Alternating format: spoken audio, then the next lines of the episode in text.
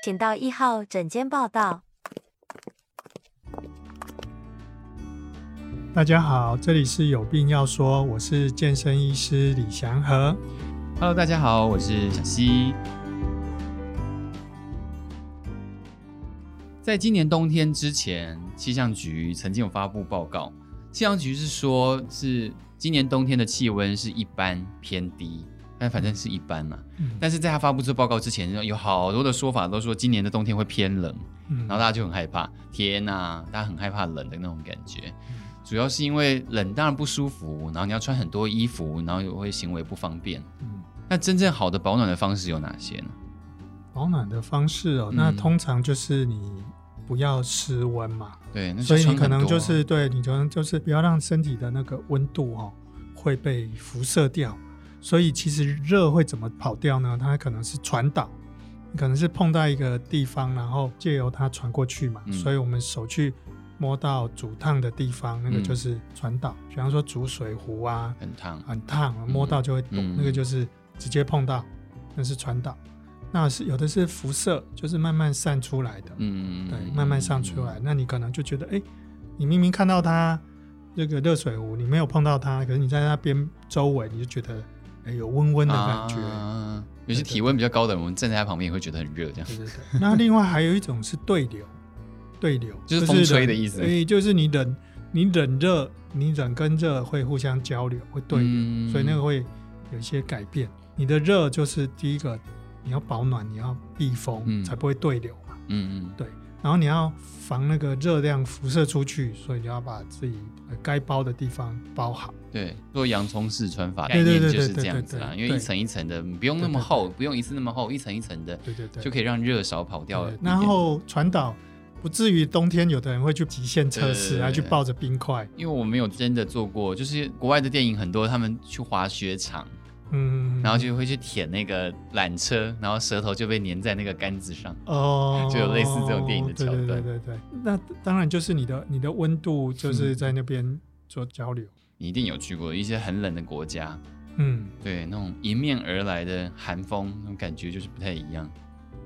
对，那但是哦，在那个地方通常有几个问题哦，第一个就是紫外线。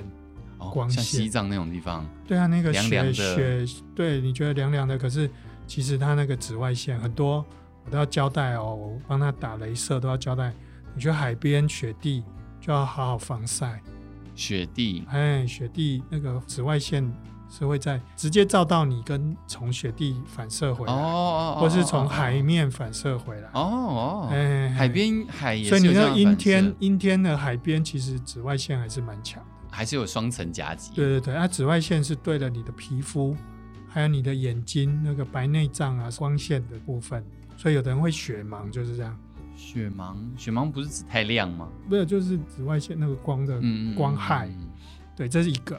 然后第二个就是很多人因为天气冷哦，他会不觉得口渴，所以他会脱水。因为会觉得说那么冷也没有流汗，也没有丧失什么水分。对对对，他会觉得没什么特别的感觉。对对，然后就忘记补充水分，那就很容易脱水。但是这很奇怪啊，因为觉得口渴不是应该是一个反射的机制吗？他可能冷的时候他并没有去意识到身体已经慢慢的不够了。嗯，对，那可能嘴巴干啊什么的会被这种冷的感觉盖过去，所以你就忘记喝水。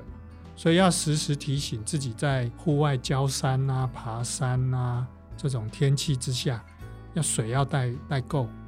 哎哎，关于这一点，因为我前一阵子才去露营，嗯，但你知道冬天露营真的是要做好的一个心理准备，就是你要好好的保暖，要穿很多衣服这样子，嗯、然后又在山上，当然温度又会更低。可是你知道露营的时候，就会觉得上厕所实在太麻烦了。嗯、我真的是完完全全的有感受到，我就是那几天我就是。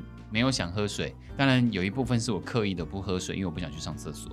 然后回来之后就整个就是嘴唇脱皮啊，然后口干舌燥啊，嗯、我持续了一两天呢。对，所以那个真的是你很容易，因为你不觉得就忘记了。那那个时候我也觉得我没有喝水，好像也没有什么奇怪的地方啊。嗯，所以其实又要提醒一下，就是平常我们在家里喝的水是体重乘以三十，可是你在户外这种状况。或者是有运动的状况，有水分流失，或者说一直有冷风吹，风一吹，把你身体的水分有点吹散了，不是蒸发，而是被风带走。这种情况下，你的水要体重乘以四十，四十，对，所以女生可能要喝到两千，哦，男生可能都要到三千，快三千。你多喝没有坏处啊，只是要找找厕所而已啊。可是你少喝，你可能身体就开始脱水，就开始会有状况啊。意思我想问一下。喝水跟上厕所多喝还不是都上掉了？那喝的意义是多喝，它其实在身体在运转的时候的需要，它的一些溶剂。我就会觉得说，我虽然少喝，但是我原本预期是身体在我水分不够的情况之下，我的这些少喝，它应该也只是刚刚好的被转换成身体里面各处所需要的水分，嗯、所以我就喝刚刚好就好了，我不用再给它更多。更多我刚刚讲的就是刚刚好。哦，我刚刚讲的，对对，那个是叫刚刚好。那有些去经过肾脏的尿尿尿走了，可是你变成那个无形的汗的蒸发，然后你对着防护镜呼吸，或者是你对着车窗哈气啊，不是哈气，呼吸而已。你的水蒸气就可以很多很多有有有有，对，你的呼吸的气息就带走好多水了。嗯，嗯那你不喝就真的就不够。哦，所以其实是因为在天冷的情况之下，我们的呼气才会富含这么多水分，还是其实我们一直都一直都是啊，一直都是这么多水。那为什么夏天的时候就就不用？夏天感觉更热啊，应该蒸散的更快啊。嗯、呃，夏天会啊，就除了脱水还是中暑啊，因为你的你的热就因为水不够，没有办法做平衡，所以你温度就跑掉了，所以就更惨。所以夏天喝水的话，其实还要考虑中暑的事情哦。只是夏天我们比较不会有这样子的问题的原因，是因为天气很热，就会想要碰，对，比较会想到去喝水，喝水，喝水的机会比较大。嗯嗯嗯，对，原来是这样子。但是我们在一般情况下，大家都是凭直觉在在感受这些事情的，所以有时候就是会有些人会去出状况，因为水就是不够这样子。嗯，而且我们鼻子是不像狗狗哈，狗狗的那个鼻子都是湿的，对对对对对，摸鼻子就觉得，对对对。你本来就是那个空气是要湿润的，嗯，因为我们里身体里面是湿的，嗯，外面空气可能是干的，嗯，它要进去，它要先慢慢加温加湿，才会到我们的肺部，对，所以那一定是湿的啊，进去是湿的，吐出来也是也会是湿的，因为身体是湿的，这样，所以水就被带走啊，难怪在有一些高纬度国家，像是日本、日本、韩国，他们都会有加湿的需要，对，所以鼻子用的越多。鼻子越湿，什么意思？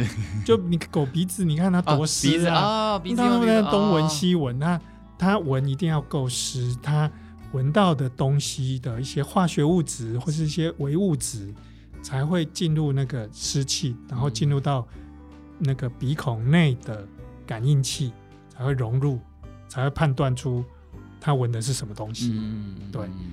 所以他们鼻子灵到可以闻到一个礼拜前这边有什么东西放在这里，哎，所以你就知道他对微小物质的判断都是靠着那个气息里面的湿气去感应的，所以他鼻子才那么湿。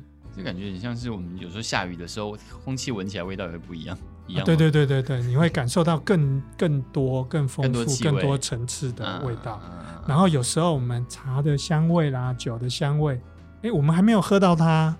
可是我们已经从鼻子感应到了，因为借着湿气带上来，所以所以才会更显得说，如果你天气冷的时候，或是天气干的时候，嗯，那个情况之下，你就是意识到说，这已经跟你一般正常生活下已经是不同的情况，你得特别的去补水或加湿这样子。对，所以其实外国的科学家还有训练狗狗，除了闻毒品之外，还有闻癌症。哈，癌症也会，癌症就是会这里会有不同的那个。感应跟化学物质，狗狗就可以闻到这个。可是那个跟身体的湿不湿有关系吗？哎哎，就是那个微小物质，它散身体散发出来的微小物质会给狗狗闻到，就是跟正常人不一样。对，所以你就知道那个灵敏到什么状况。嗯，对对对，嗯，所以很有用，觉得水哈就一定是很重要。我们身体的很多媒介啊，要进入一些身体的作用，都要靠它。然后运动的时候啊。如果什么都不补哦，一定要补水。运动完毕一定要补水。对对对，最近最近我还是有出去跑步，然后我很享受在天气冷的情况之下跑步，嗯嗯，那种感觉就是很舒服。对啊，记得就是水。然后还有人建议是糖水，哈，对，运动完要喝 糖水。这跟你过去讲的话都不一样哦。啊，没有，因为你用掉的不是很多，就是运动完要喝一点糖水，然后蛋白质是长肌肉的，但是糖水是让你力气赶快恢复的。是，然后再去泡，哦那个、是指碳水化合物的部分，对对对，对，对，但是不用喝太多，但是有这样子。啊，如果真要讲有有味道的水，我还比较能够想得到是盐水，因为电解质、氨基酸什么之类的。啊、糖糖水才会修复快，因为。肌肉内的肝糖用光了，对，竟然是这样。对，对，对，那个是要运动量足的人才能做这件事。哎、哦，不能说哦，我去我去散步个二十分钟，我就可以喝糖水。好，关于那个门那个门都没有。我们之前有说过，散步也不算是运动、啊。对对对对对对，就说哦，我已经出去动了哦，然后等下可以喝可乐，这是错。哦，我刚刚已经运动一小时了，然后搬一百多公斤，哎。可乐可以，嗯，对，可是可乐糖太多了啦。没有没有，那些运动量到那个程度就是喝，真的可以喝。对，好，但是也是不要喝多。对，不要喝多。哦、还有我去看了可乐哦，那种小瓶装的可乐，它的卡路里加起来才两百出头，比一碗饭还少、一小瓶装的会哦，小瓶装的，小瓶装的。可是为什么会为人所诟病？就是可口可乐的那个糖都是很粘稠啊，很不好的糖啊，什么？其实比白饭少哎，所以它被污名化。哎、欸，我们每次都用白饭来当基准点，那个基准点，对对对，好像讲的白饭是多不好似的。哦、白饭在中医是非常重要的事哎，啊、白饭可以放到药里面变成药膳粥。而且我前一阵子在在研究我吃的东西，我就是走火入魔的情况之下，大家在讨论原型食物，饭其实比面还要好。对，嗯啊，对对对对。嗯而且以前日本的贵族才吃得上白饭哦。以前日本日本要征兵哦，就说啊，你来当兵，我们会给你白饭吃。哎，他们这样来招募士兵。对，我们日本的米很好吃。对对对对。我我要问的是，刚刚有提到，就是冬天还在跑步，意思你如果冬天要去跑步，你会建议就是流程应该怎么样？因为我每次跑完步，跑的时候很很舒服啦，然后在运动的时候热气散发出来一样很舒服，可是最后就是。呃，满头大汗的时候，头超痛。哦，你讲到这个，有先要拉筋，拉筋有三种，一个叫做动态拉筋，一个静态拉筋，一个弹震拉筋，就是那边咚咚这样弹的，这个不建议。哦，弹震拉筋像甩手跳这样抖抖抖，这种这种不建议。不建议哦，为什么？不建议，因为那很容易拉伤。哦。所以那个弹震拉筋不要，嗯，那静态拉筋是适合于运动后啦这些的，就是什么弓箭步啊，或者是蹲马、呃、扭啊，而不是像瑜伽啦那些拉筋的，是运动后，嗯，运动前要动态拉筋，就是先慢慢，因为静态拉筋会就是只有拉到筋，可能运动表现会差一点，动态拉筋会加强运动表现，所以你是边动，可能边做弓箭步边动。怎么怎么做到 弓箭步？你的脚双脚就已经被限制了。你打开，然后再收回来。哦哦，打开不是再收回来啊？不是就在那边拉啊？就是动，这个叫做动态拉筋。你刚刚说静态是瑜伽，那叫做动。或者是说你弓箭步到那个位置，你就停在那边，把筋再拉一点，再拉一点，那个叫静态。哦，不是真的像甩手晃那么大力，有的人做弓箭步会那样微微的嗨嗨嗨那样甩。哦，对对，那个那个都不算。哦，那打打开收起来，打开收起来。哦，要移动。对对对。所以有点像我们以前的暖身操，嗯，哎，就是动态拉筋，然后再来就是去开始从呃运动，然后有配速。所以你有有些人是只是跑健康的，那你如果是准备跑马拉松的，你要。开始学习配速，忽快忽慢那种。嗯，而且听说比较专门的那个，他们都百分之八十是属于轻松跑的慢速配速，就是比慢跑要快，然后比直接跑要慢一点的这种配速。嗯。那跑完了之后呢，有两个选择，一个就是我之前说的，去跳到四度 C 的水里面，直接先跳下去，就更冷了。哎，这是一个，就是赶快修复的。嗯然后第二个就是说，哎，做一些缓和，然后拉筋，然后滚筒，对，瑜伽或者是拉筋，或者是滚滚筒、筋膜球，嗯嗯，哎，筋膜枪这样子，对。然后这个做完了之后呢，呃，可能定期要按摩，哎，找人家按摩，或是按摩枪按摩，或者是你的按摩棒按摩。刚刚提到这些，是不是其实在冬天的时候会反而更需要做到这些东西？因为可能肌肉会更僵硬啊。对，因为你肌肉还没到位，你身体有的激素是紧的，有的激素是松的。嗯，所以冬天为什么很多人比较容易受伤，就是因为它暖身、动态拉筋不太够。嗯，对，然后就直接开始。对，大家对于冬天的想象，大概就是想要窝在被窝里。嗯，其实那也是。对的，因为不能都不动嘛。嗯，嗯，那像鼓励你出来动的情况之下，又要再额外注意说哦，因为现在空气是比较干、比较冷的，那你还有其他的事情还有还有注意，要提醒小溪，就是你跑步的地方不要一模一样哦，真的啊，不然会足底筋膜炎，你会偏一边。比方说你跑学校的那个操场的圈圈，对。你不要都顺时钟，你偶尔要逆时钟，你左右才会平衡。好，原来嘿，不平衡你就足底筋膜炎。哦，对对对，好的好的好的，要平均角度的那个分配。今天的节目就是要给一些冬天不喜欢外出，或者是冬天外出，但是其实一直造成自己身体很不舒服的人来参考的。那那他们要参考什么？没有啊，我觉得我今天就学到很多啊。哦，就保温呐，保温，然后喝水啊，然后其实冬天的冻就是更需要暖机这个动作，这样。暖身，对对对对。有一些打高尔夫球的，他们来不及了，他们先去冲热水澡，再下场打球。所以其实这样也是可以，是不是？哎，不得已的，最好是照正正常规则先拉筋什么的。他们是来不及啊，哎，来不及，有的就先进去冲个澡。